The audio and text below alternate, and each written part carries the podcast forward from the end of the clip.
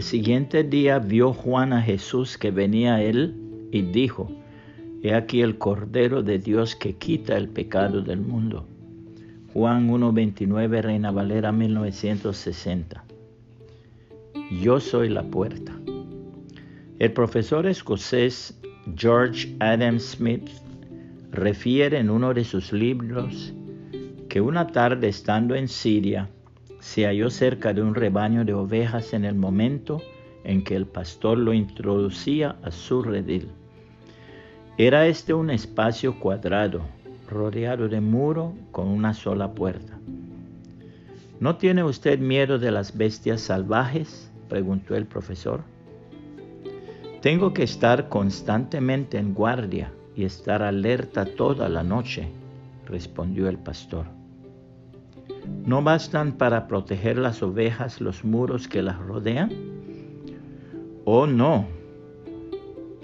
Pero no veo la puerta que sirve para cerrar la entrada. Yo soy la puerta, contestó el pastor sonriendo. ¿Qué quiere usted decir? replicó el profesor. Quiero decir que cuando mis ovejas están todas dentro del redil, me acuesto a través de la puerta que hay en el muro y ninguna de ellas puede salir ni podrá entrar bestia salvaje sin pasar por encima de mí. Así mis ovejas están bien guardadas.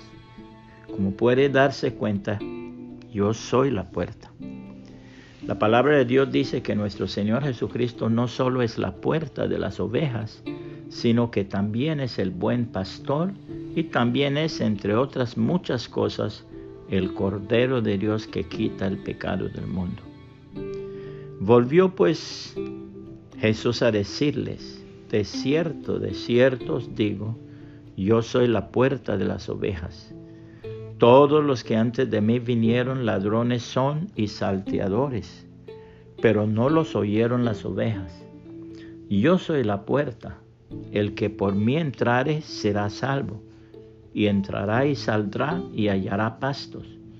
El ladrón no viene sino para hurtar y matar y destruir. Yo he venido para que tengan vida y para que la tengan en abundancia. Yo soy el buen pastor. El buen pastor su vida da por las ovejas. Mas el asalariado y que no es el pastor, de quien no son propias las ovejas, ve venir al lobo y deja las ovejas y huye. Y el lobo arrebata las ovejas y las dispersa. Así que el asalariado huye porque es asalariado y no le importan las ovejas. Yo soy el buen pastor y conozco mis ovejas y las mías me conocen, así como el Padre me conoce y yo conozco al Padre. Y pongo mi vida por las ovejas. También tengo otras ovejas que no son de este redil.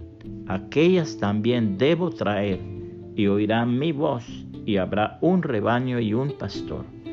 Por eso me ama el Padre porque yo pongo mi vida para volverla a tomar. Nadie me la quita, sino que yo de mí mismo la pongo. Tengo poder para ponerla y tengo poder para volverla a tomar. Este mandamiento recibí de mi Padre. Juan 10, 7 al 18, Reina Valera 1960. Puede compartir este mensaje y que el Señor Jesucristo le bendiga y le guarde.